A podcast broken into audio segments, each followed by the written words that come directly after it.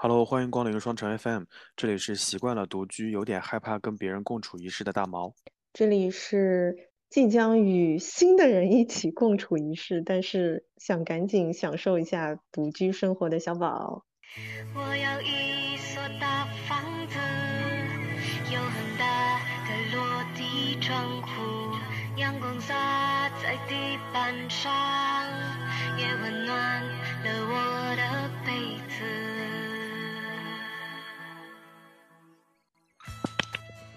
你听到我给你鼓掌了吗？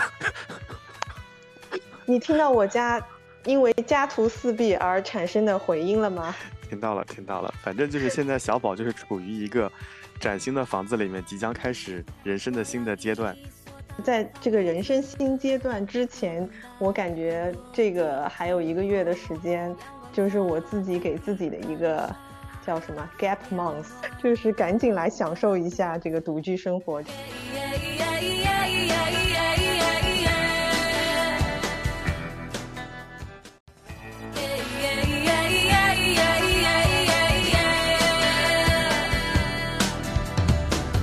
我要一所大房子，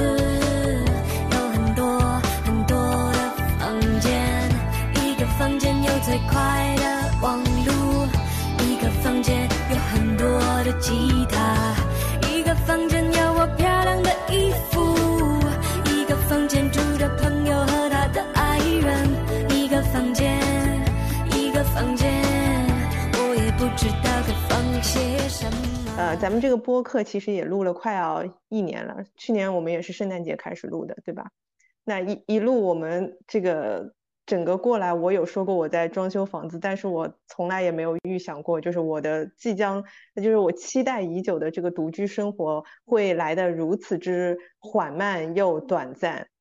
嗯，但是就是也没有很短嗯暂吧，我觉得一个月也差不多了。你是觉得我一个月就已经可以就是受够了这个独居生活的很多的艰辛或者是孤独，是吗？你相信我吗？一会儿我讲完了之后，你你听完了那些内容，你就会觉得说好像还是因为你习惯性跟你爸妈住在一起嘛，就是你习惯了生活里面有一个人有个照应，或者有个有个有个有个呼应啊，然后突然变成一个人的状态，其实你会有点不太适应的。就好比前两天，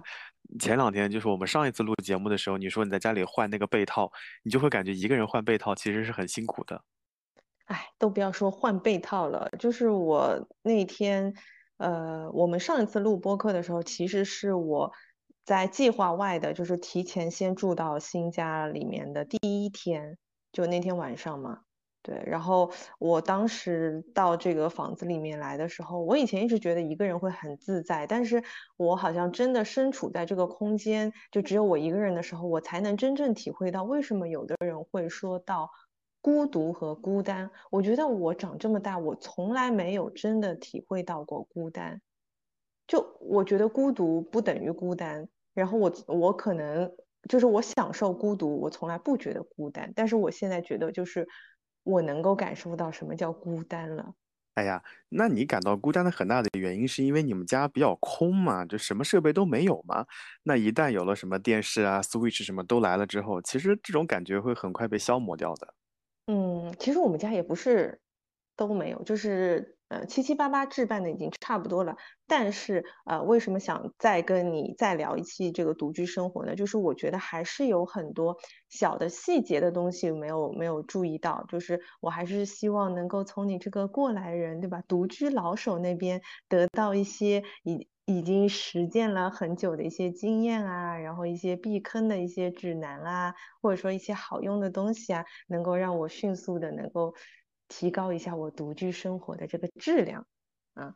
所以！今天，嗯，其实刚刚有吓一跳，我以为你会说独居老人，但是后来你好像没有那么说，我就觉得嗯，这期还能录。哎，对我很礼貌的说了独居老手，好呀，那那我们这嗯期跟上一期不太一样，上一期可能讲的就是我们之呃熟悉我们播客的朋友们可以去听第十七期节目，啊、我们在那期节目里面也聊了一些跟独居相关的一些观点和想法之类的，但那一期好像聊的比较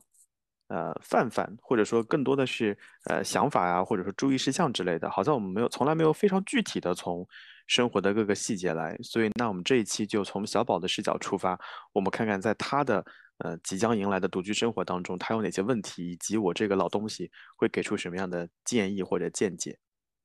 老东西，哎呦，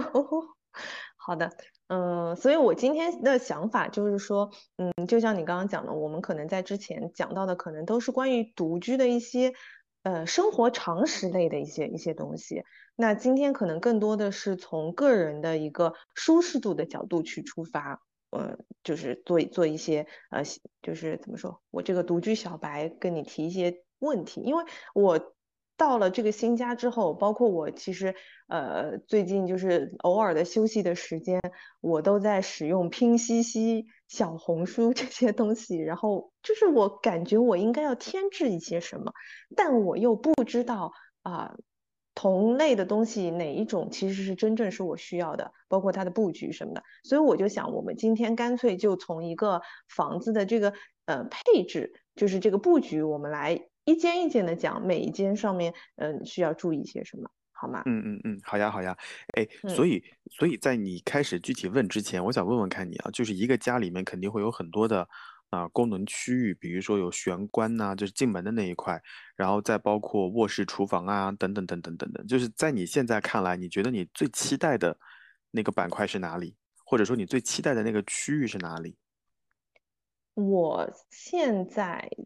最期待的区域是厨房，哎，就我其实曾经在有这个新的房子之后，我其实最最最最期待的两个房间，一个是书房。我之前也跟你说过嘛，因为我现在住的地方，它是我是没有一个独立的书房的。然后我那个房间因为很小，所以就是导致我那个桌子下面的椅子它是它是拉不出来的。我常年写东西，我得要坐在床边写，就是得 hold 这个背，然后就导致我为什么我的手账写不下去，就是这个原因。因为我写五分钟我就开始腰痛。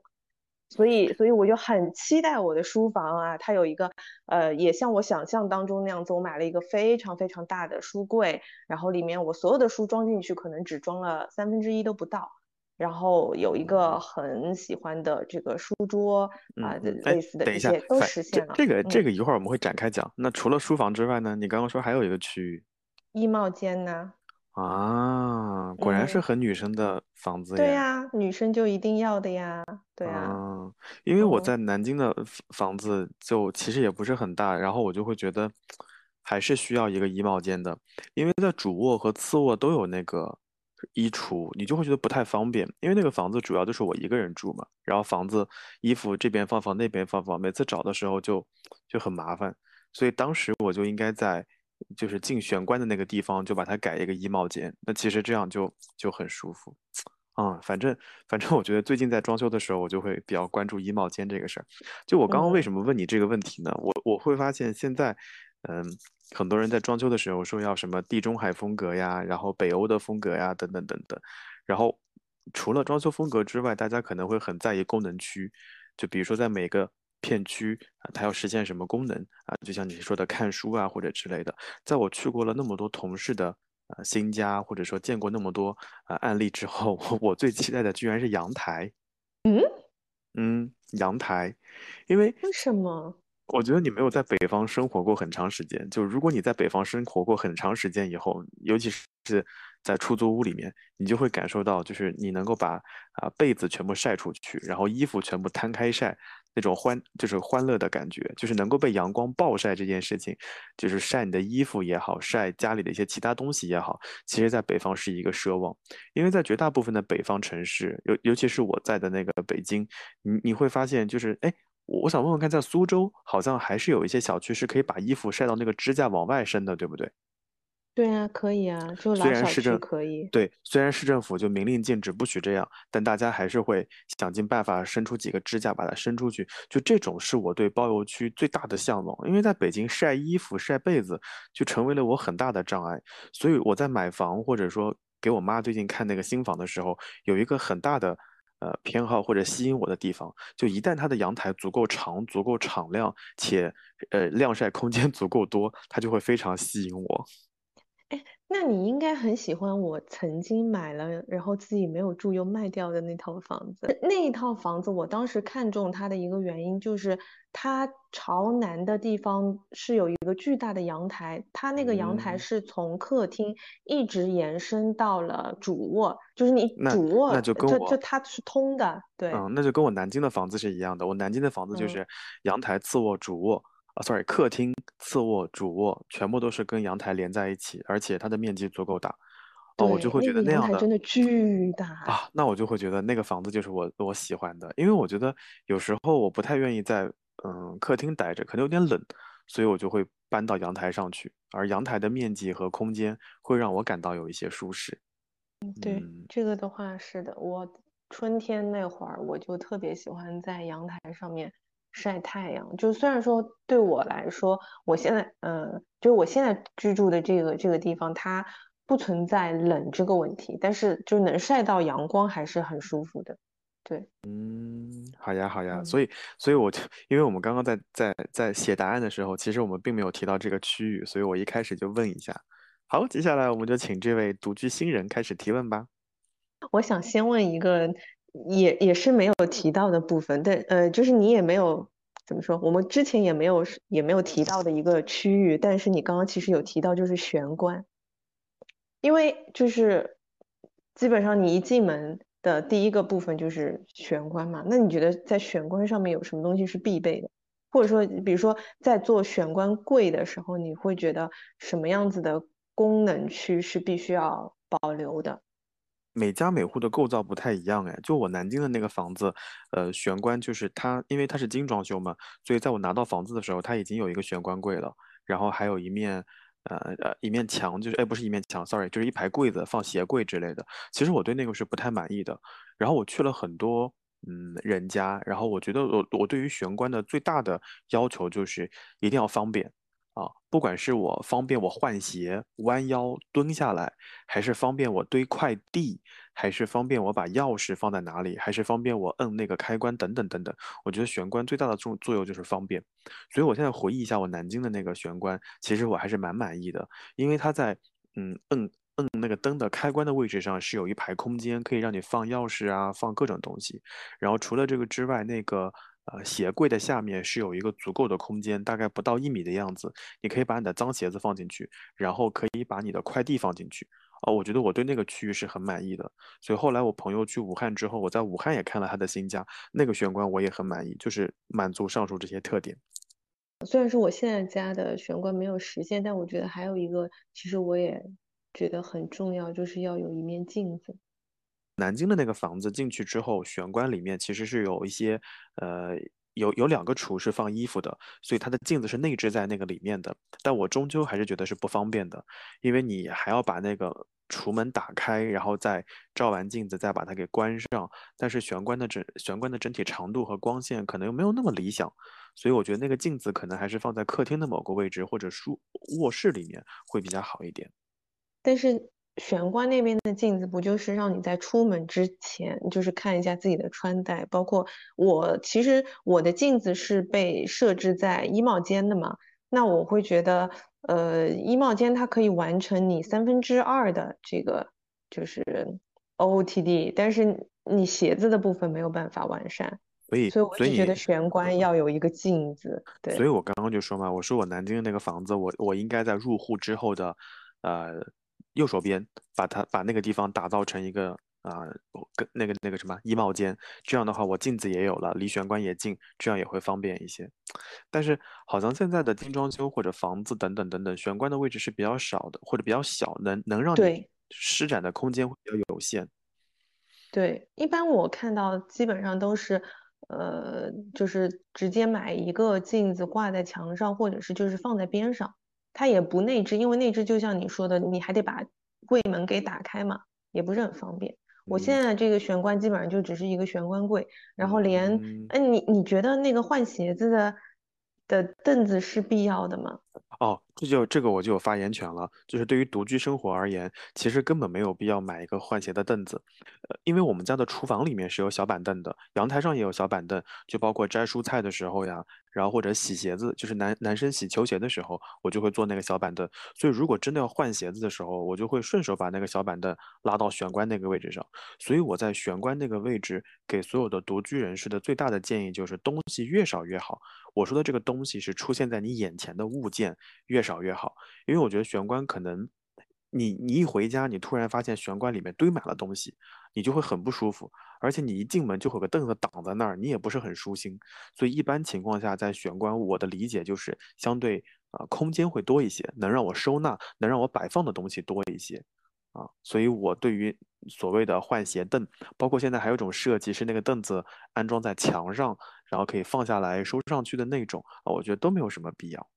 对，我现在就是想说，呃，因为我现在的家它的玄关的位置非常小，所以，呃，就是没有地方再放这个凳子了。然后我换鞋的时候会觉得稍微有一点点不方便，但是我回想一下，在我原来的家里，就是和爸妈住的那个家，其实我们的入户的地方是非常宽敞的，然后边上同时也有一个椅子，但是我好像从来也没有坐过，我每次都是把它放包呀。然后放快递呀，是不是？对，对所以我还是觉得玄关对于独居的人而言，嗯，相对空一些吧，能让你摆摆东西、放放东西就会比较重要一些。而且真的到了日后，你真的工作忙了，每天通勤了，你你真的会很累。然后下了班以后，你就会把鞋子随便一脱，往玄关的那个空空档里面直接一踢，然后快递往里一扔，你就会赤脚往里走。所以我对于玄关的最大期待就是这个，我并不期望玄关里面有很多东西阻挡我进房间的这个这个这个进度。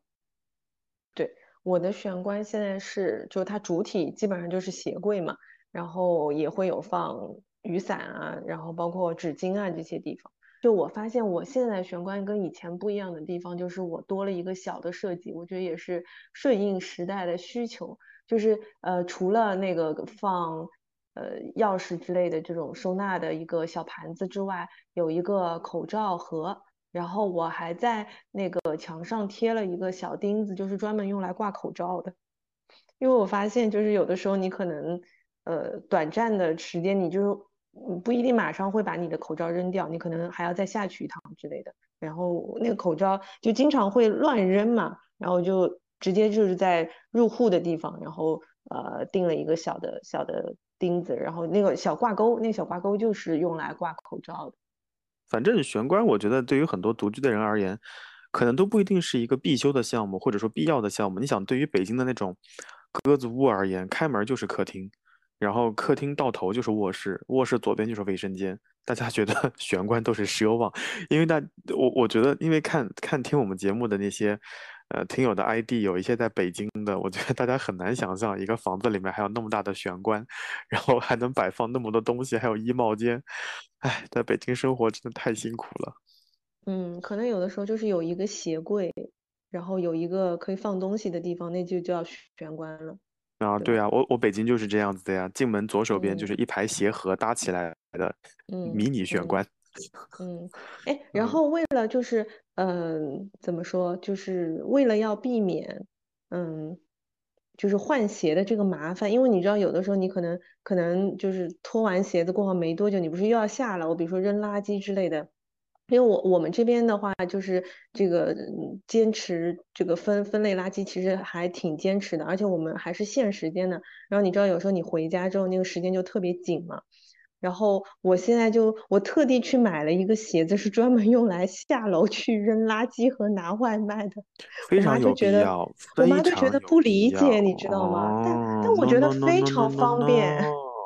阿姨不知道情况紧急的时候到底有多紧急。就我在北京常年会放一双人字拖，或者放一双就是正常的沙滩拖鞋，就是还有一双一脚蹬，就是那种脚后跟已经被我踩踩塌了的那种，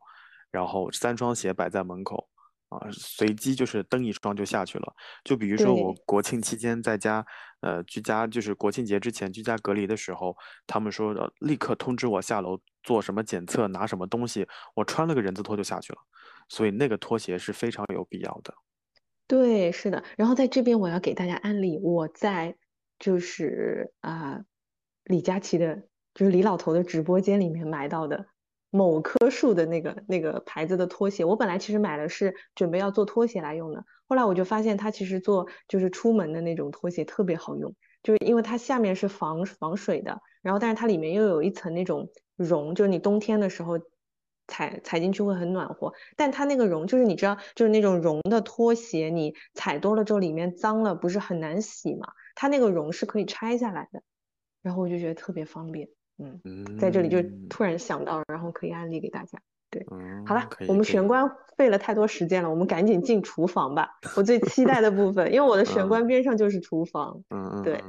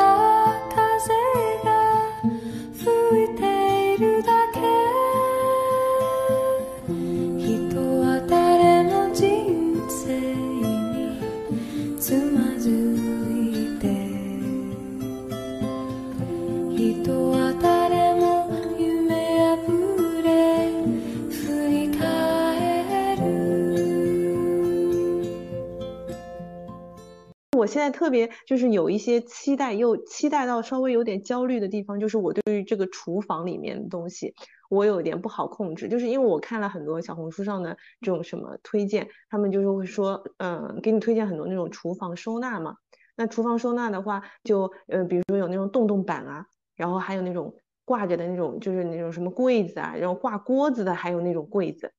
嗯，就是你你觉得实践下来哪一种会更加方便一点？嗯，我现在都不敢买，嗯，那哎，那你先告诉我，你你你到底就是你现在在厨房里面嗯已经已经有了哪些了呀？厨房里面就只是有一些一些炊具，然后有一些餐具，但是就是比如说那个嗯洗完碗筷的那个沥水的架子，那这个架子到底是应该是可折叠的，是应该放在那边的，还是就放在边上是一个单独的柜子的？然后包括你好好好，我知道了，我知道你的问题了，厨房老东西来了啊，这是独居老东西。首先我要讲一点，就是你永远不要高估你自己在厨房里出现的频率。就真的，你开始日后生活的时候，你进厨房更大的频率就是拿个杯子喝个水呀，洗个水果呀，热个什么东西啊之类的。尤其是在，尤其我是在一已经感受到了。尤其是在一线城市工作的社畜们，就大家不要想象说啊，弄个空气炸锅，搞个美美的什么小锅，然后还有那什么什么 Bruno，对吧？Bruno 有那种嗯上面煮火锅，下面煎炸的，还有人买早餐机，买买什么呃原汁机，就大家不要折磨自己。你可能搬家的时候进去的时候一时兴起买了很多，然后可能半年以后你发现你熟练使用的只有那个灶。所以我觉得你刚刚问的那嗯个问题，你说我要不要买什么，嗯，碗碗筷的过滤之类的这些东西，我觉得上述问题一个东西就可以搞定了，就是洗碗机。就如果你们家有洗碗机，而且那个洗碗机带烘干、消毒、杀菌的功能，其实把你刚刚的所有问题全部解决了。如果没有买洗碗机，你就买一个可以挂在水池上的那种滤干的东西，它不仅可以滤干碗筷，同时还可以滤干水果和蔬菜，搞那一个就够了。嗯嗯嗯，对，哦，而且而且这里面还有一个问题，就是如果你买那种嗯可以嗯挂在啊、包括厨房的任何台面上的东西的时候，那种支架其实是不太方便的，因为你脑补一下，你厨房里面应该会有很多支架，比如说放放碗筷的、放刀具的、放菜板的。哇，已经有很多，还有还有包括放那个厨房用纸的，有太多东西要堆在那个台面上了，包括还要放的什么盐啊、味精啊那种调味罐头的。所以为了减少台面上出现的东西，我觉得就如果在条件允许的情况下，就买个洗碗机。当然，很多人独居的话，就买一个滤水盆放在水槽上就可以了。嗯，好的。懂吗？你你还记好了。记好了，这是这是一个。但是如果说你真的要买呢，我觉得也可以考虑一下，就是有一些嗯小红书的博主的观点，我是非常认同和认可的。就是你有一个好的餐具，你有一个好的厨具，那如果那个东西质量本身很好，又很美观，从很大程度上会鼓励你在厨房里给自己做顿饭啊。就比如说我买过很多那个芬兰的那个牌子，就 M 开头的那个品牌的，嗯、杯子和盘子之类的，买了很多以后，你就会发现那段时间我特别喜欢去厨房做饭，因为用那个盘子呢，就会让你很开心。然后后来我也嗯，买了空气炸锅，在李老头的直播间买的，然后我也买了那个榨汁机，啊、就德国的那个牌子，我就会觉得哇，好健康啊！早上起来这个这个呃蓝莓和树莓，啊不是不是蓝莓和树莓，蓝莓和什么啊我忘了，然后加点这个这个香蕉，搞点牛奶，榨杯果汁，哇，好好喝！就你感觉这种，就因为那种设备的先进，会让你很想去做东西。但这里面还有一件事情，就是因为你买的比较精精致，所以也会进一步阻拦你去使用它，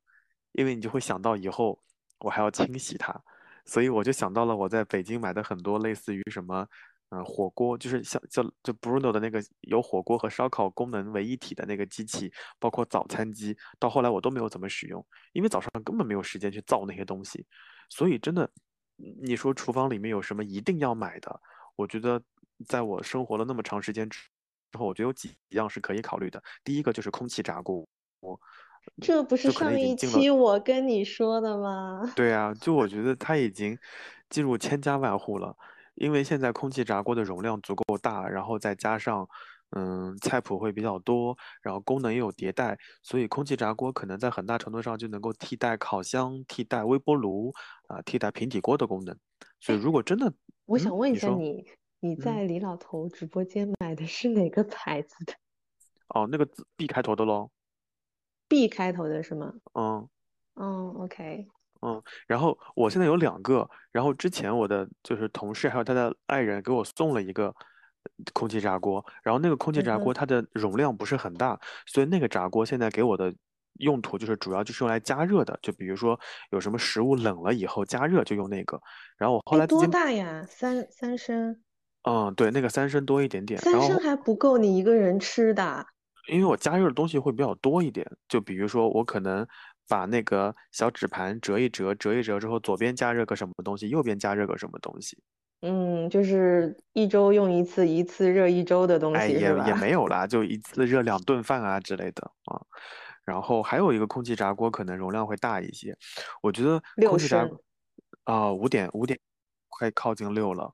啊，妈耶，那你放在哪嗯。里啊？你放厨房里岂不是很大一只？它并没有很大，因为我的厨房它面积本身不是很大，所以它就放在拐角上刚好，然后只嗯，要注意散热就行了。就我觉得，就我为什么讲这个？我觉得对于独居的人而言，你根本没有时间好好做饭。我是同意的这个我嗯比你在呃在你之前就已经意识到了，对，只是嗯，我就是最近也一直在做功课。其实我有一点还是比较清醒的，就是虽然说我很期待，就是这是我最期待的一个环节，但是我对于要家里面要入手什么样子的呃这种电器产品啊，然后这些这些锅碗瓢盆这些东西，我还是非常谨慎的，因为我深知就是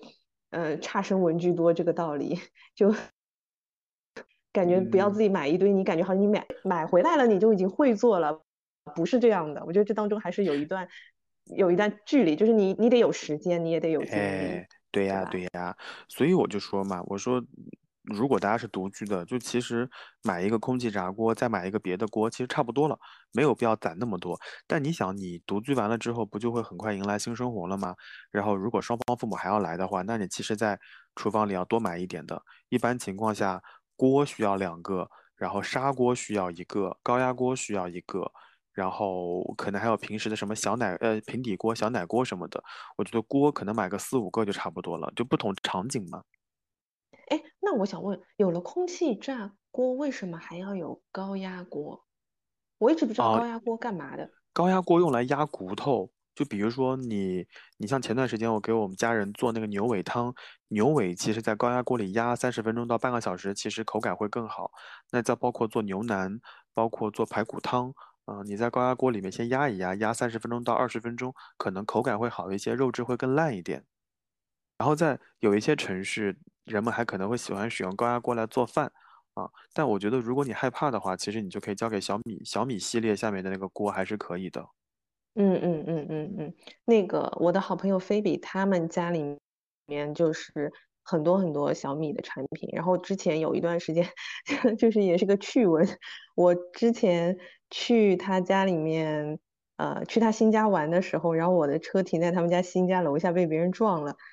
然后我就一个礼拜不能用车，然后那一个礼拜我就直接就住在他家了。对，然后我就感受了一下那些先进的。就是科技改变生活，智能智能家居嘛，啊，真的好。然后这个这个后面我会提到，因为我后面还专门辟了个板块给小米的产品。然 后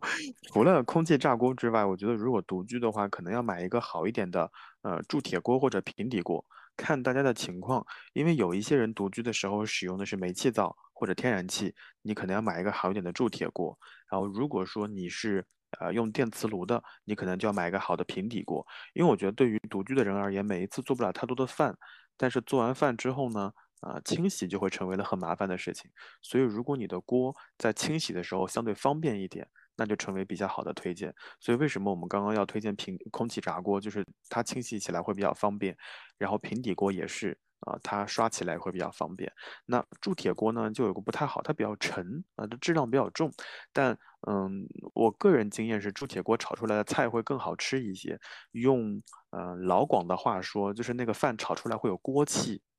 啊。你你听过这个吗？就锅气，就是大大锅的锅。他们就是说，像以前的那种。也就是食堂里面为什么有一些那个饭比较好吃，不就是这个道理？差不多，差不多有这个道理。对对对。但是如果你日常在家也不用炒什么东西，我觉得买一个平底锅就差不多了啊。这是这是一定要一定要准备的。最神奇的是，就是我家的锅都不是我自己买的，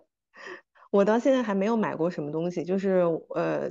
我因为我又要提到我的好朋友菲比，她。不是我们之前录过那个减肥那那一期吗？就是众所周知，他是一个吃货。然后他在无意识的情况下，连续三次送我的礼物，一个早早餐机，然后一个双立人的锅，然后还有一个小米的电磁炉，就都是这些东西。小米电磁炉是好用的，然后那个早餐机可能有点鸡肋，因为到后面你就不太愿意用它，用可能会方便，但清洗起来会让你感到很头疼。啊，嗯，就是那个 Bruno 的那只啊，就是那个正方形的，对不对？对面一夹的那种东西。对对对。我后来就闲置了，因为洗它太累太累了。真的。哦。然后现在很多人还在流行有那种珐琅锅。嗯，对。啊，那种他也送了我一个。啊，那我觉得 够了。你，我觉得你们家锅已经够了，不用再。我们家的厨房已经被菲比承包了，跟你说。哦，我觉得这些锅就已经足够了。哦。嗯哼。对，小米那个电磁炉是因为他家里面就是他们家厨神买了一个，然后邀请我去吃了一次火锅，一次烤肉，就觉得哇，好棒这个锅。然后后来我搬家的时候，他就送了我一个同款，他说这样下次来我们家烤肉就不用带锅了。嗯，我觉得就是嗯，要考虑使用场景吧，就是嗯，你下了班以后会不会做饭啊？如果做饭的话，你你是炒菜多还是炖汤多？那这样的锅具就有了。如果你下了班不做饭，啊，从你爸妈家提带着饭回来，那是不是加热环节居多？那如果是加热环节的话，你你大概就知道选什么东西了。那如果说，嗯，有的时候可能会点外卖，但是自己家里想想做个饭，下个面条啊，你就知道选什么锅了。所以一般情况下，我们我是按照场景去选的，我不会一口气把所有的锅都配配齐了啊。但是因为这两年在家的时间会比较多，你闲下来的时间就会比较多，所以你总是想进厨房造一造。啊，想一显身手，所以后来在家里就买了很多锅碗瓢盆，啊，但你后来发现买完之后就用那么一两次，下次想用的时候呢，就想起来上一次洗它有多么的痛苦，然后在厨房里拿其他锅的时候，也发现旁边有个红胖子没用它，你就会很难受，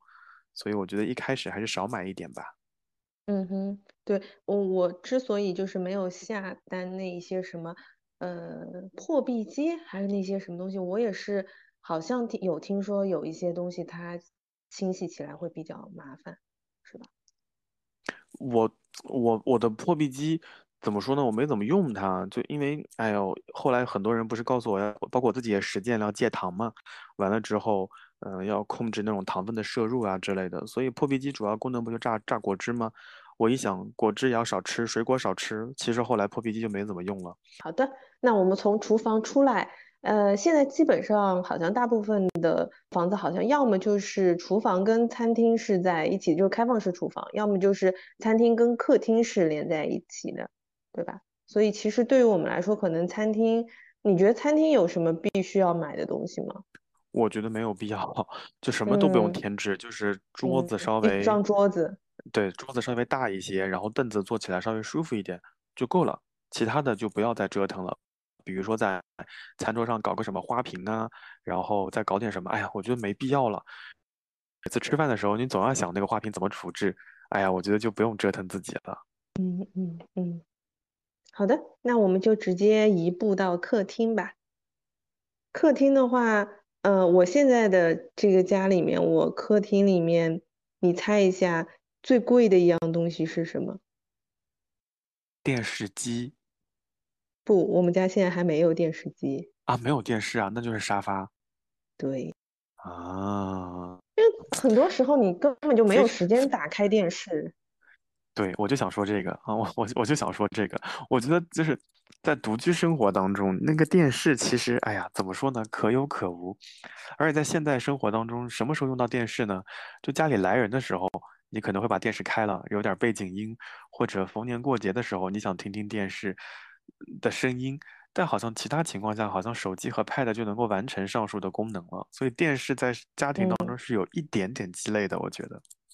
对，而且有可能就是像现在还有投影嘛，如果我们可能更多就是主要是因为我们想看的东西，它不是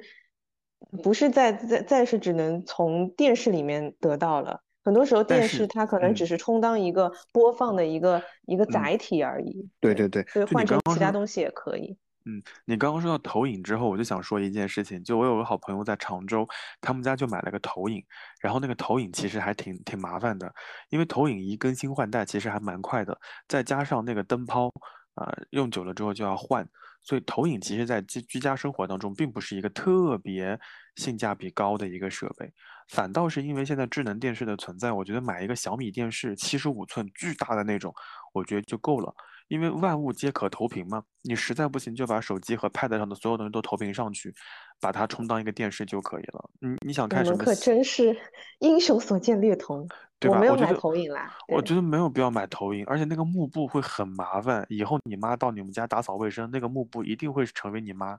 就是疯狂 diss 的一件事情。哎，但是现在很多投影是可以直接投在白墙上的。No no no no no，如果投在白墙上的话，因为投影的原理就是在那个幕布上面会有一些光的，就是颗粒嘛，然后那个颗粒会折射光啊，然后你你看起来会很好看啊之类的。但他们会觉得说，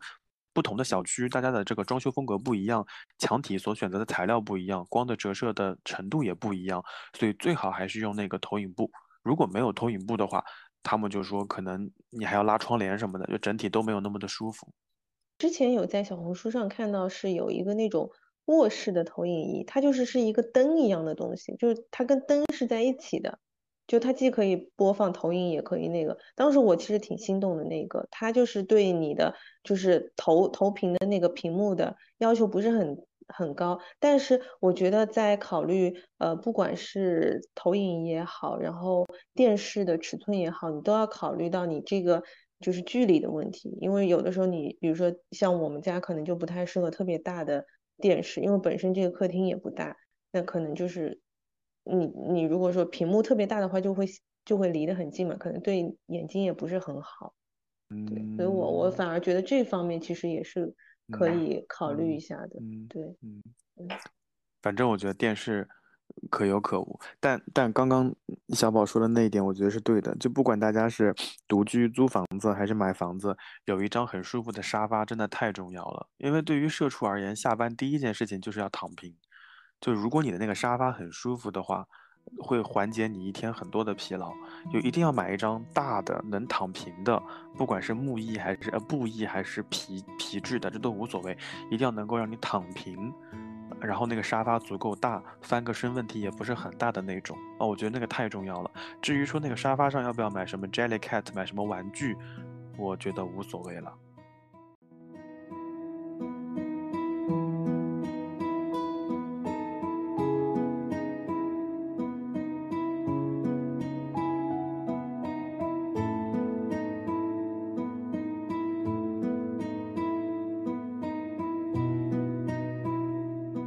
说到这个，我就想问你，你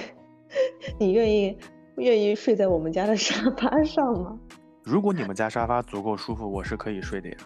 我们家的沙发，首先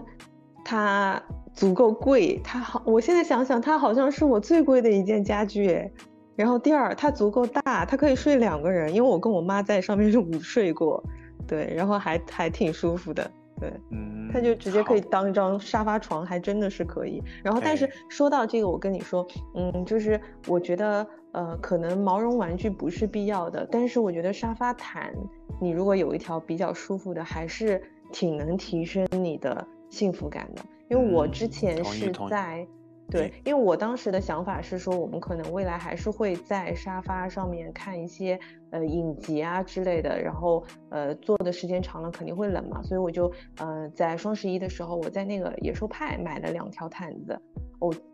就收到之后，虽然说它单价稍微有点贵，但我收到之后我就非常非常满意。就是一个是它那个熊猫噗噗系列的那个那个毯子，那个毯子竟然打开之后它是自自带奶香味的，然后它那个触感也很好，就是你真的是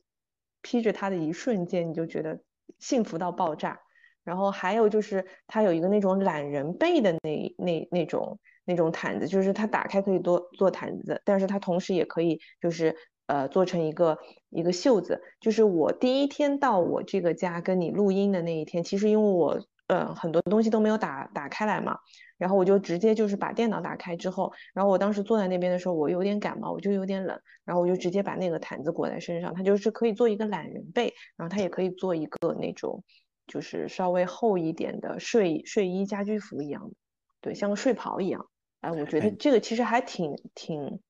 就是挺值得投资的。嗯你说到家居袍，还有什么懒人被之类的，我就想到南通不是有很多家纺城嘛，然后有很多家纺公司其实是给无印良品做贴牌的，所以我很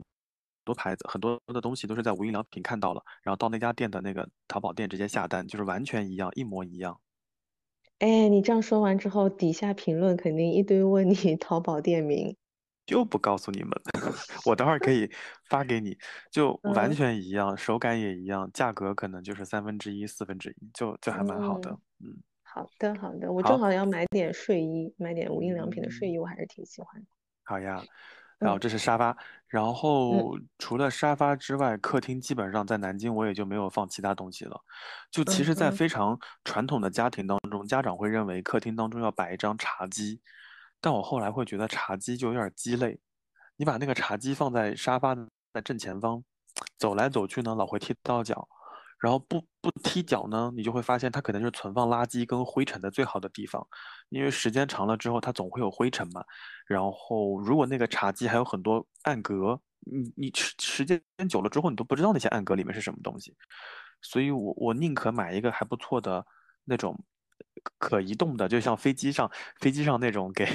给乘乘务员给呃乘客分发食物的那种小餐车小早餐车，对我都不愿意，餐车 对我都不愿意去买一个茶几，嗯，嗯，现在比较，现在年轻人好像比较流行是编辑，哎对就放在边上。我刚刚想说的就是编辑，或者说带带滚轮的那种，这这些我觉得比较 OK。茶几我可能就不想买了。嗯，我们家现在是买的还是茶几，但是是比较小的，然后是可以折叠的，然后是两层玻璃的那种。嗯，然后尺寸的话，就是它可以做边几。就平常，因为我当时的诉求就是我不要茶几，我是想说以后就是沙发前面那一块空地，我是要用来做运动的，包括玩一些这个 Switch 啊之类的。对，所以我是不准备要一个呃固定的硕大的茶几堵在堵在嗯当中的。对。然后但是同意。嗯，还是考虑到一些其他的原因，包括比如说有人来做客啊之类的，所以我还是准备了一个小的，它是折叠，也不叫折叠，它是一个大的玻璃茶几，然后里面罩了一个小的，然后你可以把它拖出来，就是看人，如果说人多一些的话，你就可以把两个拼在一起用，这样子。嗯，可以嗯可以但我挺同意你说的，就是嗯其实没有必要要这么一个茶几了。我嗯现在那个茶几上面什么也没放，放了一瓶也放了一盆植物，一直在那嗯边对净化一下空气。哦，然后与嗯茶几相匹配的很多中国传统家庭会，呃，选择去去买那个，呃，哎，那叫什么来着？就是那种毯子，不管是不管是那种装饰用的毯子，还是说地毯哎，地毯，对，还是说从浴室里面走出来那种擦，就是呃吸水的那种毯子。反正因为嗯我描述这两两种毯子质地不一样嘛，我会对觉得那种毯子其实有点鸡肋。因为在嗯家家一个人住的环境之下，或者说家庭成员不是很多的情况下，那个毯子就很烦。一个人踩在上面倒是很舒服，但是你想日积月累之后，里面的脚皮，然后死皮、虫子、头发就很麻烦，清洗就会成为了一个很烦的事情。所以我嗯。后来在南京就是只保留了沙发，然后两嗯。个边几，然后就没了。我把那个嗯。茶几扔到阳台上去了，然后原来嗯。想买的那个毯子就直接退掉了，我就再也没有买毯嗯子。嗯，然后，嗯。客厅没有毯子，因为我觉嗯。得毯子就是很吸灰，然后会嗯螨虫啊之之类的这些，对。嗯然后，而且我确实觉得它没有什么功能性，它可能嗯就一些装饰性吧，对，对吧？我觉得而且很难。打理。嗯，对。嗯，对，然后我觉得客厅里面除了沙发之外，嗯，还有就是音箱，啊、有段时间大家很流行在家里搞各种这种影院般的音箱系统放在电视机的旁边，我觉得也有点鸡肋，因为一个人在家看电视的时间本身就不多，这是一个，还有就是。嗯，你一想到要开那个电视，还得把那个音箱再匹配什么的，还挺麻烦的。所以我觉得音箱，嗯，在在很多家庭现代现代生活当中，大家大家好像都没有去买，而且比较关键的是，到了晚上，你你把那个音箱啊搞那种什么杜比音效开了之后，你你不好意思，邻居可能都会想说你，所以我我后来就买了几个小音箱，就便携式的音箱，在浴室里面使用，就挂在浴室上面。然后你可以一边洗澡一边听歌，它还很好的防水，那个我觉得是提高我的幸福指数的。但是客厅里的那个音箱到最后就成为了，呃，灰尘最喜欢去的地方，所以那个我就没有买。然后除嗯了这个之外，我觉得客厅里面还有一个非常重要的东西，就是香薰或者香氛。我觉得这个非常重要，因为从嗯玄关进来就是你的用餐的区域，然后用餐的区域就到了客厅，然后客厅里面如果你长期不养花的话，就是因为养花也很麻烦，所以在南京我就没有养花，然后取而代之的是买了一些还不错的香氛或者香薰，因为我觉得你在走动的时候，那个气流会带来那个香味飘到鼻子里面来，然后从外面走到房子里面来的时候，那个味道会让人感到很舒服。所以就不要去选那些，呃，攻击性很强的气味，也不要选那种跟你们家，嗯、的整体装修风格格格不入的那种气味。所以在最近无印良品不是出了非常多的那种室内香薰蜡烛嘛，我就试了好几款，我觉得类似于像什么，呃，葡萄柚啊，然后像橙子，然后像雪松、像罗勒这些就可能比较适合我家的卧室或者客厅之类的。然后买了非常多的呃葡萄柚的那个香薰蜡烛放在北京，然后放在办公室，就你感觉头疼的时候闻一闻，你就会觉得很舒服啊啊，所以我觉得香薰可能会比较重要一些嗯嗯，对，我是有放扩香，啊，就就类似就类似，但是但是为什么我后来就不用扩香了？是因为我老想换那个，就是我经常要换下面那个液体，然后换那个液体之后呢，那个扩香棍就上面就会沾有沾有毛毛，沾有灰尘，你想换它就没有那么容容易或者方便。然后还有一些是什么扩香石，你想在换的时候，哦，说到扩香石，你和芋头的关下已经到了，在北京。我都已经把这个东西忘记了 太久远了。听到这里的朋友们都不知道这中间发生了什么事情。就是有一次我我说要给芋头跟小宝买关夏，然后后来因为交通啊，然后包括口罩的原因，反反复复那个产品一直不发货，发货了又退回去，退回去又重新发，好不容易大概是在夏天下的单，然后到现在终于辗转到了北京，而我又不在北京。我真的彻底忘记了。嗯、没事的，我会想办法给你们快递寄出来的。嗯，明年吧。好，就可以明年就用上了啊。反正就是嗯颐和颐和文桂，哎，颐和天桂，anyway，就是那种桂花的香味，我觉得还蛮好闻的。嗯嗯嗯，你在上一期、上上期的时候已经已经非常安利过了。对，已经安利过这个桂花的香气的。所以你嗯想一下，你想一下，你走进，你从你们家的玄关走进客厅，看到一张巨大的沙发，上面有一张很舒服的毯子，哇，你躺下去的那一刻，躺平平，然后毯子盖在身上，好舒服，伸个懒腰，突然闻到了很好闻的香薰的味道，我觉得客厅的极大的功能就已经完成了。嗯，有道理。对吧？然后如果爱人回来了，两个人相拥在沙发上看电视也好看电影也好，我觉得都 OK。然后吃吃水果也好，也都没有什么问题。我觉得沙发呃就是客厅的主要功能就这些。哎，说到这个，我突然想到，你们的城市有一个呃零食品牌叫棋王花生吗？怎么了？这个花生怎么了？就是他就是卖那些瓜子儿啊，那个就是呃腰果啊，就是坚果类的这些东西的，所以呢？巨好吃，啊，巨好吃。你你赶紧发给我，你让我搜一下，我不我不知道这些事情。就是你知道今年很流行吃，夏天的时候很流行吃那个冰栗子吗？我不知道。哦，简直打开了新世界的大门。然后我在跟我说，你合理吗你？我第一次吃的冰栗子就是来自别人的投喂，就是棋王花生的。然后后来，嗯，前两天我跟姐夫哥去逛超市的时候，正好有看到，因为我每次路过那个品牌，我都觉得很奇怪，它在很多商场都有。然后我就觉得很奇怪，为什么这个这个花生是有多好吃，有这么大的店面？然后后来发现它里面的东西真的都很好吃。昨天我们下班回来很晚嘛，然后就呃就是就是最近又看球赛什么，就点了一些这个小吃，然后我就各点了一些没有吃过的，真的从来没有踩踩就是没有踩雷过，嗯。哎，我给你推推给你，它有那个耶，它有旗你赶紧舰店哎。啊，你别说话了，赶紧推给我。如此重要的事情居然不告诉我。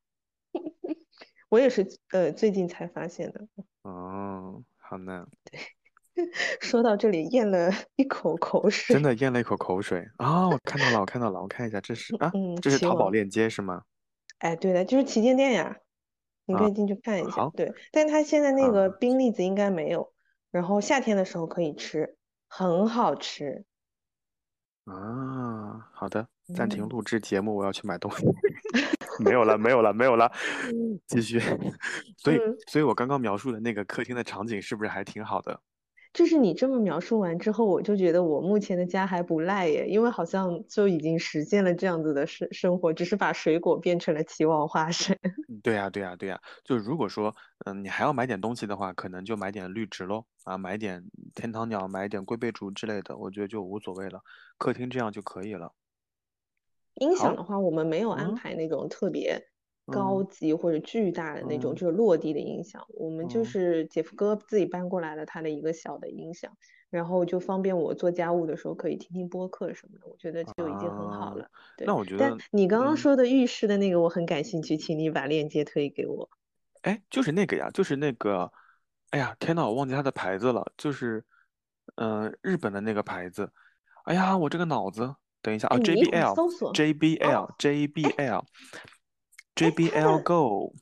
它的音响好像也是 JBL 的耶。对啊，JBL Go Three，哎，上次我们在群里面你忘记了吗？我丽丽还有姐夫哥的音响都是 JBL 的呀。是的，啊、嗯，你就买一个便携式的，可以放在浴缸里、浴室里面的就可以了。好的。嗯，好，客厅就结束了。好，接下来到书房，你有什么要补充的吗？书房我其实没有特别多的补充，到书房里面，我觉得你刚刚说的有很多像像书柜呀、像桌子呀之类的，我觉得就差不多了。因为像我们这些书比较多的人，你可能要把书有一个很好的安置，然后自己舒服一些，把这些准备好就可以了。然后同时，嗯，有一张价值连城的给姐夫哥买的椅子，然后，嗯，再有我刚刚讲的香薰，我觉得差不多了。然后在书房里面，我我个人觉得比较重要的就是分屏显示器，啊，就是尤其是经常在办公室里面打字打得多的多的朋友，大家就会发现，如果你把电脑的笔记本电脑的内容投屏到一个更大的显示器上去，你觉得好舒服，你瞬间眼睛就解放了，你的颈椎、脖子、腰杆全解放了。就我最开始会觉得，天呐，我又不是金融行业的人，我有那么必要装杯？就是准备那么多显示器嘛，就恨不得头前脸脸前有四个显示屏幕。但是后来突然有一天，我在办公室里操作了一下，我发现分屏之后巨舒服无比，而且很香，而且还适合摸鱼。所以后来我在北京，后来就买了一个还挺贵的一个显示器。那那工作的时候就直接把电脑端就直接印象就是。啊，叫什么叫印象还是投影？Anyway，就是把它给复制到那个屏幕上去了，超舒服，看字也很大。然后打字的时候，你的胳膊，你的胳膊很放松，脖子再也不是紧绷的了。所以对于你，如果对于你如果以后要对合同啊，看什么条款之类的，我觉得还蛮好的。那姐夫哥，因为他要画画图，画图也不一定用到显示器，但是如果要在显示器上完成一些文案工作或者文书工作的，那个真的很香。不不不，他已经早一步实现了。因为我去他的工作室的时候，不是工作室，他的办公室的时候，他们就是分分屏的，对。然后它是一个屏幕用来画图，另外一个屏幕就是来处理一些文件那些 paperwork 的东西。嗯，我我后来发现，其实两个屏幕更好，就一个屏幕用来看，一个屏幕用来写或者用来工作，就会更舒服。这样的话，我就把我自己打造成了一个。就是一个非常装杯的金融工作者，但其实根本就狗屁了，根本就没有了。所以你发现我现在的金融狗在这里并没有使用到分屏显示器。对啊，所以你发现我电脑上就是我的桌上就是一个电脑一个 pad，然后两个显示器，还有一个升降桌，然后就构成了我整个书桌。啊，那我真的很简陋，我就只有一个桌子而已，啥也没有。所以啊，就很好的印证了刚刚那句话呀，差生文具多呀。嗯，那书房就这些了。其实书房对我们来说最重要的东西，可能就就是书吧，都不是什么家具之类的东西。那接下来的话就到卧室啦。嗯嗯，哎，你现在卧室里面有什么啊？我现在卧室很简陋哎，我卧室只有一张床，我连床头柜都没有，我的床头柜还没有发货。我买了一个床，然后对我就只有一个床。嗯，然后边上有一个加湿器啦。对，因为我们房间稍微有点干，然后飘窗也是闲置在那边的，我也不知道要怎么弄。嗯，还有一盆植物。有些人在有些人在飘窗上加了个垫子，然后以后可以在飘窗上盘腿看书什么的，我觉得还挺鸡肋的。我们家后来就把飘窗设计成了一个收纳的东西，就是放了一些嗯柜子，不是柜子，就是那种可拼接的小。嗯，那叫那叫什么呀？像搬家的柜子一样，你知道我在说那种哪个东西吗？很多企业在搬家的时候会给员工发那种可折叠一次性的小柜子，然后我们家就在那边放了一些柜子用于收纳，然后其他的飘窗其实我们就其他飘窗的其他区域我们家就闲着，基本没用。对啊，我没我原本也是准备要装那个垫子，然后。后来，因为淘宝上面有很多，但我后来就觉得看不到实物，你就不知道那个东西的质感到底是怎么样的。然后我就有去到这边附近的一个就是厂里面，我去实地去考察了一下，我去看了一下，觉得不行，然后我就放弃了。哎，我给你一个，我给你一个建议啊，就是如果你真的要在飘窗上放垫子的话，你就把客厅的那个懒人毯一比一再买一条放在飘窗上，正好。对。我就是这么想的。对，这样正好，根本没有必要买那个垫子，因为最麻烦的一点是那个垫子以后的收纳就很成问题。是的，是的，是的，而且都不是不是很好看，都有点老气。嗯，对呀，对呀。我也是想说，那不如我就找条厚一点的呃毯子，然后我要清洗也很方便，对吧？洗衣机里面一扔，然后我需要换也可以换，然后而且价格会便宜很多。那 个垫子虽然土。但是很贵，就就那种就是飘窗垫，它也不便宜的。哦，我觉得没有必要。嗯，好。然后卧室的话，我想了一下，卧室的主要功能就是睡觉，所以我并没有在我的卧室里面放太多东西。我的卧室里面有什么呢？嗯，只有一张很大的床，然后两个床头柜，一个衣橱，没了。我的卧室就这么多。然后，呃，我觉得我在南京的家的卧室有一个很香的一点，就是我们家的窗帘、灯，呃，是有遥控器。就是我我在南京并没有装什么类似于小爱同学啊，但是遥控器就很好的能够帮助我开关，呃，窗帘、开关灯，而且灯可以调节色温啊，我觉得这个好舒服。就像你在菲比家住的那段时间，你发现类似于小爱同学或者 Siri。从很大程度上会让生活变得很美好，尤其是如果你们家都是小爱系列、小米系列的，可以远程给你操控，提前加热好热水器，提前烧水，提前打开窗帘和空调之类的，会让你整个很舒服。所以我觉得在卧室当中，嗯，如果能够安装这些智能设备的话，在有条件的情况之下，我觉得还是可以安装的，毕竟会让生活很开心。嗯，是的，我们的房间里面就。哎，我其实这一次是有一个，呃，对，怎么说，就是就是是有一个改变。其实我现在的主卧不是主卧，我把我的主卧拿去做书房了，我对调了一下。哦，那你有点你有点嚣张的哇，主卧变成了 书房，你的书房能有多大呀？对我书房就稍微稍微大一点点，本身也没有特别大了。对，然后主卧相相对来说小一点，但是我当时的一个考虑，其实是因为我跟你说，我现在新的房子跟我以前的房子是同一个就是开发商的嘛，所以我知道我之前住的经验，我其实是知道这个房子有什么问题，就隔音问题。然后我为了要让自己睡得好一点，所以我要我把自己的那个卧室放到了当中，嗯，就不会受到邻居的影响嘛。对，是出于这个考虑啊，有点聪明的呀，就是就完全碰不到左边和右边了。对的，对的。啊然后，呃，对，然后我们现在房间就会稍微比那个就是原来的主卧会会稍微小一点。嗯，倒也没有，因为我们家但我觉得，但我觉得没所谓啊。你们在主卧里面翻跟头吧？你主卧要那么大干什么？我觉得对于父母，我觉得对于父母而言，他们。嫌主卧小的原因，一定会说以后有了小宝宝，婴儿床怎么放？他们肯定会念这句话。但我觉得还是一样的问题啊，就是如果主卧像原来的设置一样那么吵，婴儿也睡不好。所以我觉得主卧放在中间 OK 的。嗯，对，我们的主卧甚至连衣柜都没有，就真的只是 一张床。然后一个飘窗，因为那飘窗是本身就自带的，然后包括那个电动窗帘也是本身就自带的，因为是精装嘛，就是有一个遥控板的。对，然后我们家因为也不存在呃空调的问题，所以就也没有空调，就本身就是恒温的嘛。对呀，所以我觉得特别简单。然后可能就是因为虽然说它整个系统是就是恒温恒湿的，但是我会觉得稍微有点干。就我们家干到一个什么程度啊？就我我不太我一直不太能够 get 到他所说的这个恒湿是是怎么样子的一个情况，因为我自从住了这个系统的房子之后，我就从一个混油皮变成了一个混干皮，我也不知道呃可能也也有关系，是因为我的年纪就是上去了嘛，对吧？然后就是油分流失了，然后但是另外一个呃。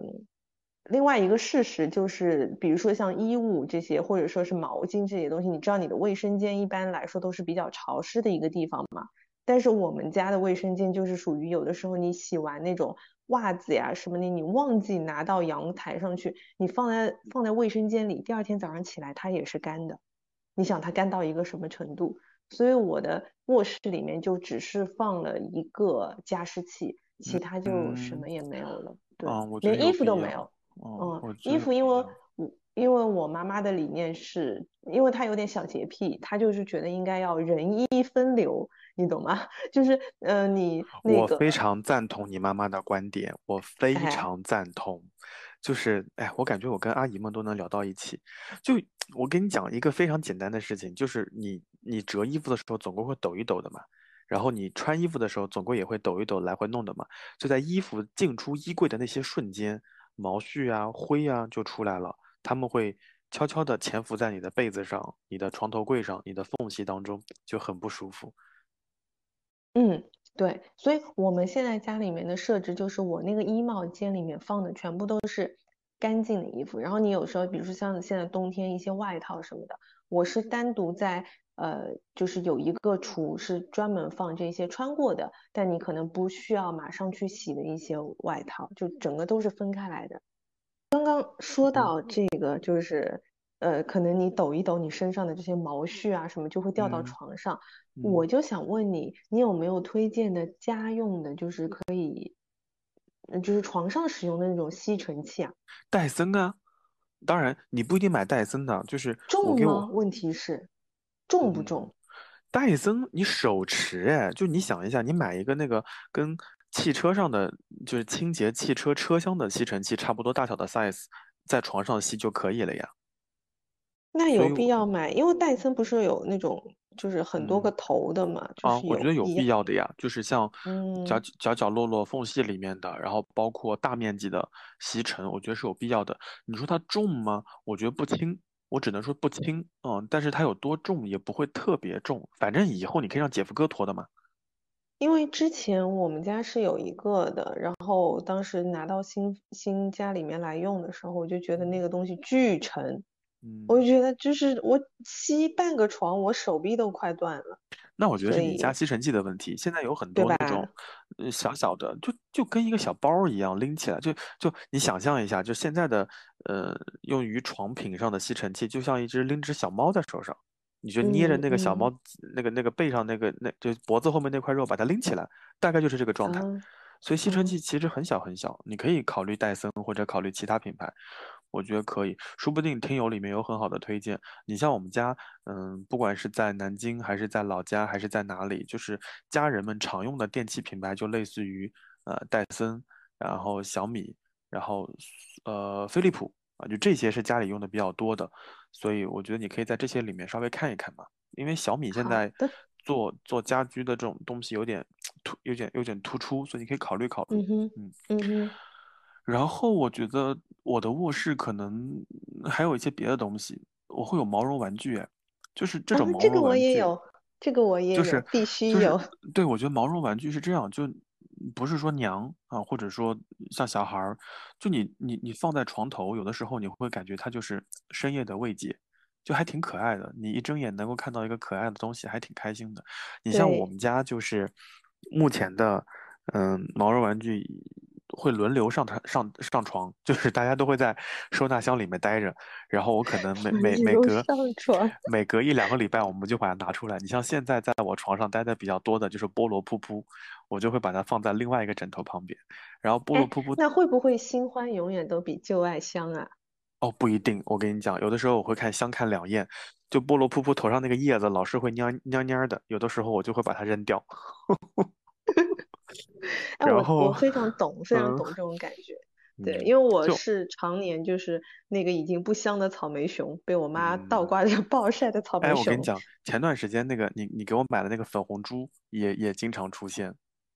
嗯但是你知道那个嗯粉红猪有个不好，你知道是什么吗？就它那个嗯它那个粉红猪正好容易嵌在我两个枕头中间，所以早上起来啊，我我会有个慌乱，就是猪去哪里了，然后然后把被子掀起来以后发现猪不见了。然后开始拿枕头的时候，发现在那儿，所以有一段时间，有一段时间我就把那个猪扔到那个收纳箱里去了啊。每天早上起来慌慌忙之中还要找猪。因为因为我早上起来都会下意识的先摸一下手机，然后再摸一嗯下就，是那个毛。绒玩具，毛绒玩具去了哪里？我很担心它掉到那个床下面去。早上起来你要嗯搬 床捡它，太累了。所以后来嗯我选择在床上待着的毛绒玩具的标准就是不容容易掉下去，就 相对比较大一些。对，然后你像嗯连锁酒店给我送的那些什么小狮子，它容易掉毛，我就再也没有宠幸过。然后包括，呃，国泰还有港龙，他们每一年会送的那个生肖玩具，嗯，太小了，容易掉，我也没我也没用过，所以现在基本上就是噗噗常年待在床上，然后就就在床的另一边，睡在另外一个枕头上啊，就就你半夜醒来以后，你发现哦，你能看到一个可爱的玩意儿，然后它的旁边还有个遥控器，可以遥控窗帘、遥控灯什么的，你还挺开心的。哎，说到这点，我真的要说，这种特定牌子的呃毛绒玩具，它真的跟你小商品市场批发来的手感是完全不一样的。我觉得真的是，就是你只有真的自己抱到它，你才有这个感觉。因为我以前是不太能理解的，我我就是会觉得这个毛绒玩具又积灰，然后又就是就是有一种那种呃传统的那种迷信的说法，就是说这种东西就跟小人一样的，在家里面不能摆太多嘛。然后，所以我有一段时间很忌惮这种东西。但后来，直到又是我的好朋友安安利给我的，就是又是我的好朋友菲比安利给我的，因为他非常非常喜欢达菲系列。然后我的第一只达菲，呃，就是他送给我的。我巨喜欢达菲，就是我们家有很多飞机模型嘛，然后我买的第一个飞机模型就是日本航空的 JAL 的达菲号七六七三，呃，就七六七三百一 R，就上面是达菲号，所以那个飞机是我买的最早的飞机模型。然后我我就我的书房里面有很大一块就是塞模型的，然后很多时候我就会把它拿出来放在电视机旁边。我我达菲我是很喜欢的，嗯。对，就是达菲，就是他安利给我的。他那个时候就是自己还没有结婚的时候，他的小床上就是很小的一个小床上面摆了一排，就是达菲和他的好朋友们，什么画家猫呀，还有那个新出的那只乌龟叫啥来着的，现在是他的他的绿色。龟儿子，嗯，绿色对对龟儿子，对对嗯对，然后我就记得那时候他给我安利的时候，然后嗯。我们在迪士尼，他说你抱一下他，哦，我第一次应该是在他的闺房里抱的，就是就有一种就是在抱着一个小婴儿的感觉，那个手感就还真的是不太一样。然后包括后面的那个 Jellycat，哎，我第一只 Jellycat 好像是你送的，就是我们在嗯成品看到的那一只，嗯嗯。对对对，然后就嗯。一发不可收拾，嗯。真的，嗯，嗯。我觉得就是要买一点的，就没所谓说，嗯。呃，那个它放在哪里，可以放在你的书房，可以放在你的床上，总之有那么一两个可爱的东西会让你很开心。啊。我对，特别是独居，我觉得独居的的时候很需要。就有的时候起来的时候就会，嗯，你在这儿呢，然后晚上回来嗯，我们睡觉吧。对呀、对就有的时候你心情不好的时候，我也会揍噗噗。我说你怎么老头上那个叶子老是蔫蔫的？然后揍完以后，我睡觉前我会跟他说不好意思啊，刚揍你了啊。就你就会觉得自己自己在家发生这种很神经病的对话，还蛮好笑的。但对但从某种程度上而言，能够对于独居的人而言有一个怎么说治愈或者疗慰的一种感觉和作用在我。相信独居拥有这些毛绒玩具的人一定懂我们在说什么。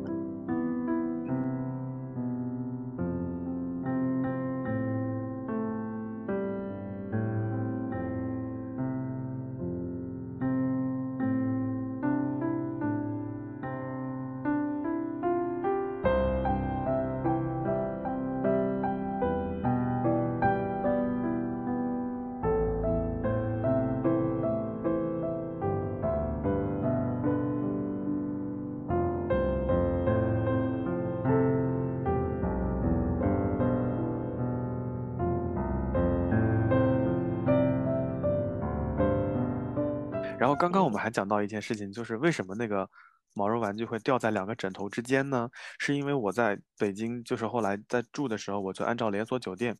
的标准去配了枕头。哎，我想问一下，你出差的时候住酒店，你会发现酒店会给你两种枕头，对不对？就一个平一点的，然后一个蓬蓬的、蓬蓬的。对对，哦，你你怎么睡呢？你一般？我一般睡平一点的，然后把那个蓬的放在边上，就是有时候会靠或者抱一下的那种。哦，就基本嗯上差不多就这样。就是如果嗯你你腰不好，你你是可以把那个蓬蓬的垫在你的大腿下面的，这样就是垫在呃大腿，就是垫在大腿位置，大腿的正下方那个位置。这样的话，你的腰会很舒服。这是这是第一种睡法。然后第二种睡法就是你侧卧的时候是可以抱住它，或者用腿夹住它的。所以后来我就去了很多连锁酒店之后，他们就跟我说说这个枕头会好一点，然后我就买了两个蓬蓬的，然后两个平的枕头，我有一个是乳胶的，还有一个就是在连锁酒店买的。所以我觉得，如果嗯，听众朋友当中有一些经常出差的人，你可以关注一下你在哪些酒店睡得比较好，你可以问问看那个酒店前台那个枕头是是否有售。所以我当时就是买了那些枕头回家，我觉得就很大程度上提升了我的睡眠质量，会让我睡得舒服一些。哎，但是那些枕头它睡的时间长了之后会扁掉吗？啊，那那个就因为你用来垫那个腰和用来夹的那个枕头是可以蓬蓬的，就洗一洗，然后再晒一晒，它就会变蓬。就是它的里面呢，它它外面的那个枕套你把它拆了，然后里面的东西稍微拍一拍、打一打，它又会恢复到原来那个蓬蓬的状态，所以那个倒还好。然后除了这个之外，正常的枕头其实也有一些周期是要更换的嘛。所以如果你真的把它睡到扁到嗯不行了，也就到它也就到了它该该换的时候了。因为我是我是有颈椎病的嘛，所以我对枕嗯头会非常挑剔，就是我经常会因为嗯枕头不舒服而睡不好，然后或者是睡完之后头疼、头晕都会有。嗯然后我这么多年一直寻寻觅觅在找枕头，然后我就发现有一些枕头是你刚睡可能一个礼拜、两个礼拜，呃一个月你觉得还行，但时间长了它就容易塌，然后就不行了。对，就是对嗯我来说，可能高一点、低一点都会不行，就它就得高刚刚好的那个高度，但那个高度我又说不出来，就这种这种情况。然后，但是我最近所近以啊，你先说，没事。我我最近有发现一个很不错的枕头，然后这个枕嗯头还是呃通过就是苏靠谱我才去下单的，就他当时有接到这个这个枕头的这个广告嘛，然后这个枕头其实我之前有看到很多的博主推荐，但我就觉得它广告这么多，就就就感觉你你觉得他可能所有的这个钱都花在广告上了，然后我就没有买，因为价格也不是很便宜。然后后来他有收到这个这个 PR 礼物之后，我就有真的很认真的去问他，我说好用吗？他说还挺好用的，然后我就下单了，哇，真香！它那个枕头是什么？它是它它长得也很可爱，它长得就像是一个，嗯，那叫什么蚕豆，你知道吗？蚕豆的那个形状，然后它是一个柠檬黄的那个颜色，它长得就很可爱。然后它那个柠柠檬黄的那个那个枕套是非常贴合的，但它又就你不需要再单独去配枕套，然后但是它又很容易拆洗。然后呃，它的比较好的地方就是它的那个枕头是高低，就是各个高度它都有，它就分区的，它就可以适应你呃各种不同的这个就是需求。然后我睡了之后就真的觉得很舒服，嗯我也挑枕头，一般我睡得不舒服的时候，我就去连锁酒店睡觉。就比如说我有一段时间睡了脖子难受了，我就在三环或者二环边上找连锁酒店睡。睡完之后我就去问我说你那个客房的枕头是什么的，然后他就会告诉我在哪里买，然后会员打折就直接寄回家。我觉得这是我那段时间找那个枕头舒适度最好的方法。你还是因为睡得足够多之后，你会知道哪个连锁酒店的这个枕头比较适合你，对吧？因为我也嗯有睡到过我不喜欢的枕头，就是在酒店里面可能一晚上都睡不着，就是因为枕头的问题。嗯也嗯，有其实酒店会配很多枕头啦，什么鹅绒的呀，嗯然后谷物的呀，然后什么荞麦的呀，它都会配。所以其实你如果睡得不舒服的话，你可以让它轮番给你换，然后换到你舒服为止。嗯，那这个还是得要好一点的酒店才能提供这样的服务哎吧？，一般全季就会有哎，那可能还是我住酒店的频率比较低。哎像现在比较流行的像亚朵这种酒店，它也会有哎。哦，那我倒是真不知道，但我已经很久很哦久很久没有住过酒店了。对对，就我我一般住酒店就是出差的标准，然后我这次在上海的时候，我有机会住了一次亚朵的酒店，我真的刷新了对于不能说刷新吧，就是让我对这种新新的酒店集团有了认知。我觉得它的服务可能就性价比还蛮高的，我觉得以后有机会我们可以单独聊这个。所以，嗯嗯嗯所以我们再绕回来，就其实，在卧室当中选择一个好的枕头还是有必要的。啊，大家还是得多睡一睡，你才知道那个高，像小宝说的那个高度，然后像我说的那个嗯柔软度，哪个是适合你的，这是有必要的。嗯，嗯，对，如果说大家真的也很苦于说不知道找什么枕头的话，我觉得可以试一试那个，真的解决了我长期以来的困扰，就是我真的一直找不到合适的枕头，直因为到我遇到了它。嗯，因为你想，你上班已经很累了，然后你又想睡觉，结果那个枕头硌着你睡不着，你一定需要一个很快能让你入睡的枕头，所以真的很重，要。非嗯常重要，是嗯的，嗯好的，卧室就这样了吧？基本上卧室也也怎么说呢，也不会有别的东西了。我的我的一贯的原则就是卧室的东西也要少一点，然后嗯客厅的东西也要少一点，其他的功能区就可能尽量的堆满。因为我发现，如果卧室有很多东西的话，你就很难离开那个卧室。就比如说卧室里面如果有个书桌，糟糕，你那个书房就用不起来了。如果卧室里面有个电视，还能有投屏，然后你经常在使用它看电视，那你离开那个卧室的概率又变得更低。所以一般情况下，我的卧室就不能出现这些东西。对，因为我原来嗯的家里面就是书桌也在卧室里，基本上所有我需要的东西都在卧室里，然后就导致我单身的时候，我可能百分之九十的时间都在那个房间里面。确实，我觉得这不太好。其实卧室还是应该就只发挥它主要的功能，就是睡觉。其他的时候，我觉得人还是要离开卧室会比较接地气一点。嗯，是的，是的。哦，还剩下最后一个区域了，就是卫生间。对的，卫生间我嗯觉得可能我们更多关注的是清洁方面的问嗯，题。对。哎，你们家卫生间是干湿分离的吗？啊，对呀，嗯，嗯就是我我自己住了一段时间以后，我会发现打扫卫生最让我心疼、心疼，就是就是头疼和心痛的，就是卫生间。就你不管怎么样，总是弄不干净，尤其是卫生间有大量的卫生死角和盲区，所以在这儿我要跟所有的朋友，不管你是独居啊，是自己买房子还是租房子，我我要给大家推荐一样东西，就是地漏。就大家如果在条件允许的情况下，可以把家的地把自己家的地漏再重新换一换，因为你发现有的地漏呢是悬浮状的，那悬浮状的地漏呢是没有办法把那个臭气挡挡住的，因为我不知道小宝有没有这样的经验，有些有些时候到了那种阴雨天，地漏会反味上来，那个味道会很难闻很难闻，你有印象吗？嗯，我知道那个味道，因为我们哦家是有系统的嘛，但是我们家那个嗯系统它是必须要求你，它很奇怪，我跟你说，它它需要你在呃，因为我们那个系统它是要求你常年除了春秋换季的时候可以开窗，其他时候我们是不可以开窗的嘛。嗯因为你新风嘛，对对对，然后但是你在做饭的时候，你必须要把窗开开来，就开一开嗯一个小的缝隙，不然的话，那个卫生间就会反味道，就很神对，奇。就是这样子嗯，的啊，就，有很多有很多小区在设置的时候，卫生间跟厨房的通就是共用了一根排气管，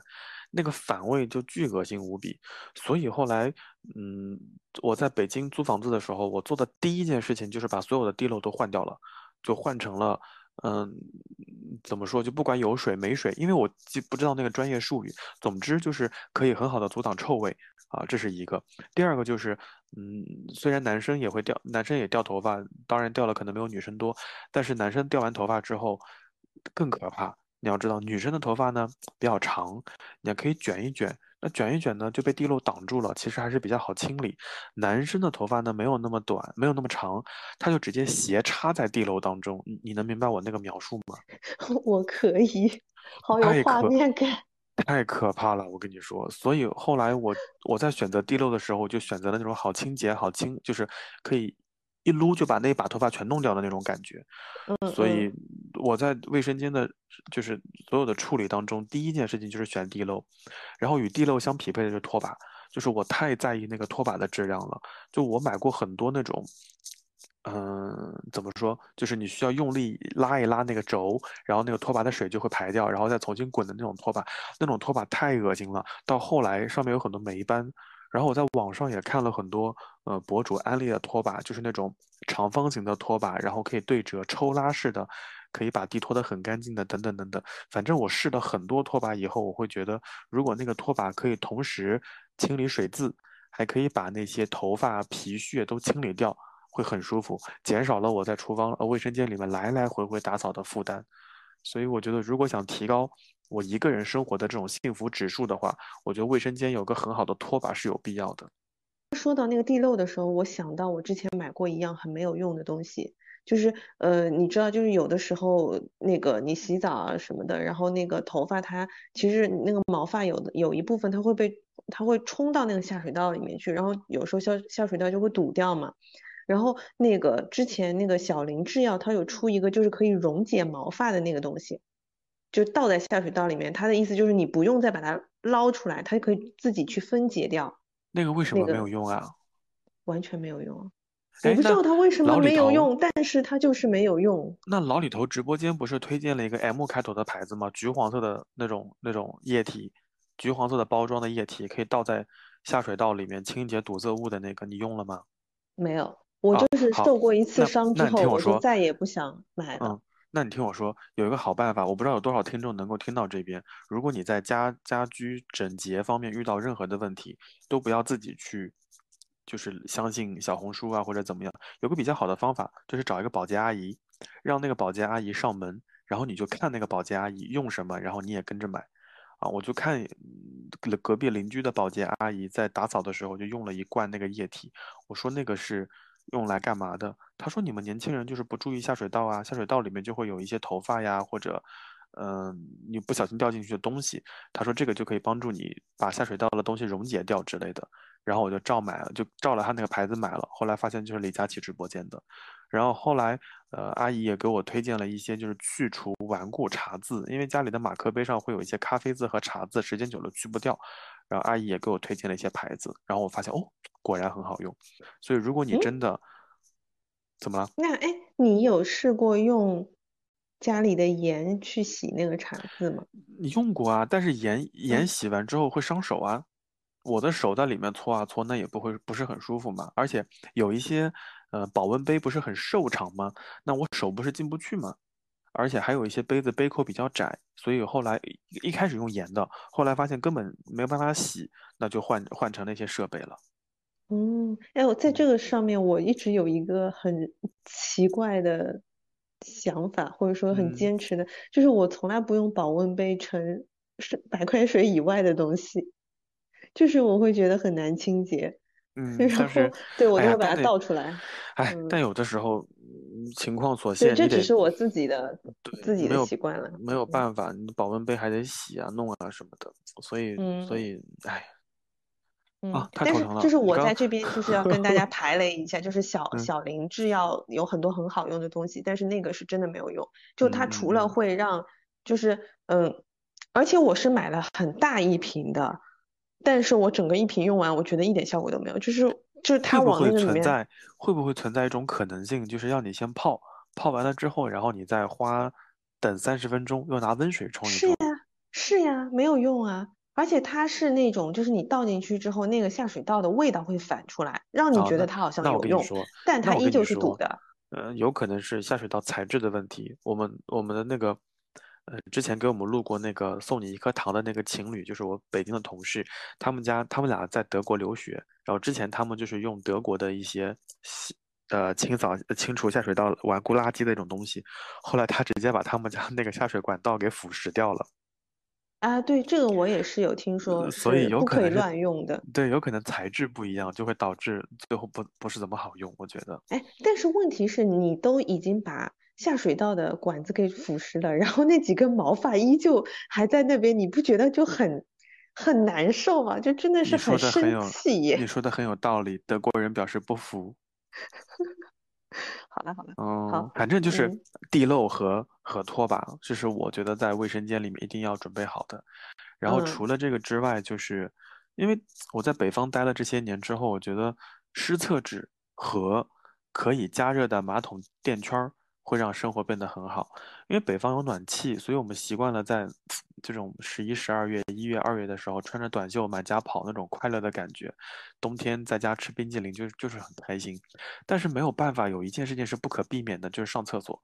就厕所里面没有通暖气嘛，你总是要光屁股坐在那个垫圈上，哇，那个瞬间就透心凉，心飞扬。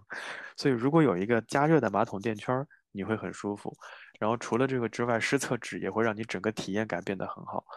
嗯，所以我现在家中常备的就是湿厕纸，还有马桶，呃，就是马桶垫圈儿。我可能到了十月底，因为我已经很久不在北京了，我可能正常情况下，我可能十月份就会开开来了。我们家嗯是全年都开的，好像就没有嗯，关掉，因为我们因为我觉得家是。夏天夏天好像没有必要开。因为我们家就是温度一直是这样子嘛，所以就没有什么区所以听到这边，大家会觉得小宝那个房子其实是个豪宅，就是 就是面积没足有面积，足够大，然后又是恒温，同时又有新风系统，又有智能高科技，但是他只让我坐睡沙发，大家评评理。我们只是科技住宅，但嗯是面积并没有很大，好那也就一吗？百三左右，对吧？呃，没有，真是一百三，我还不给你安排一个单独的客房吗？嗯，所以一百哎，一对吗？差不多，嗯，一差不多，百一、一百二。天呐，一百一、一百二，你都愿意搞个衣帽间，都不愿意给我搞个客房。我的衣帽间很小，如果它能变成一个客房，它可能就可以变成一个客房，你懂吗？嗯，行吧，反正木已成舟了，我们也就不说了。嗯，对。但是你刚刚说到有一点我很同意，就是关于那个就是呃智智能马马桶盖的那个事情，就是那个加热马桶垫，我觉得这个东西真的，如果说你是有装新家，就是现在其实很多老的小区的那个马桶它也是可以装的，那个东西真的是提高生活质量，而且可以让你远离便秘和痔疮。相信我，因为我我觉得，呃，不夸张的说，我可能是中国最早 用智能马桶盖的 一批人，因为我们家里面是做这个的代理，所以我很早就用上了。对，哎，然后你们家还有这种代理吗？为什么我们认识这么多年，你没有跟我说过？难道我要跟你说，我难道我我要跟你说你要买马桶盖吗？哎，可以的，我觉得可以的，因为我我妈的新房子装修可以找你们家买。真的，我跟你说，价格绝对很便宜。嗯。可以的，我们私下再聊一下这个问题。反正刚刚我们聊的这些，有些呢可能就是非常适合独居的时候注意的事情，然后有一些呢，就是我觉得在我生活了这么长时间以来，我个人感觉会让我生活质量有所提高的一些注意事项。当然也不一定适合于大家了，所以我想问一下这位啊即将开始独居的这个选手，有没有什么体会和和收获呢？收获还是挺多的，特别是关于厨房这一块，因为我本身就是一个就是极少在厨房里的人，然后也不太会下厨。对，但你说了之后，我觉得我确实理清了思路，然后我准备马上沐浴更衣，然后躺在床上开始刷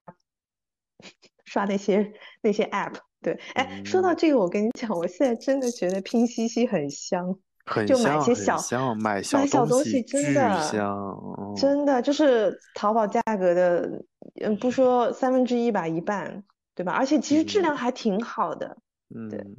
嗯，谁知道谁知道，突然有一天他在跟我聊省钱的话题，哎，哎呦，哎，好子还是得要。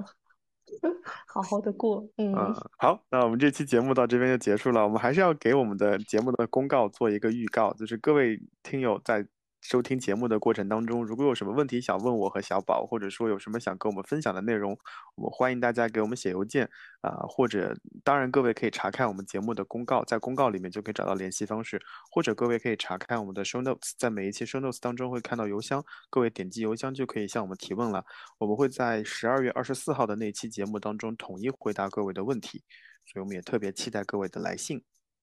嗯，真的好期待十二月啊！啊。一年就这么过掉了，好了，那我们节目到这边就结束了，我们要跟各位说再见啦。嗯，那就大家拜拜，晚安啦。好，晚安啦，拜拜。你会在哪里寻找翱翔天际的朋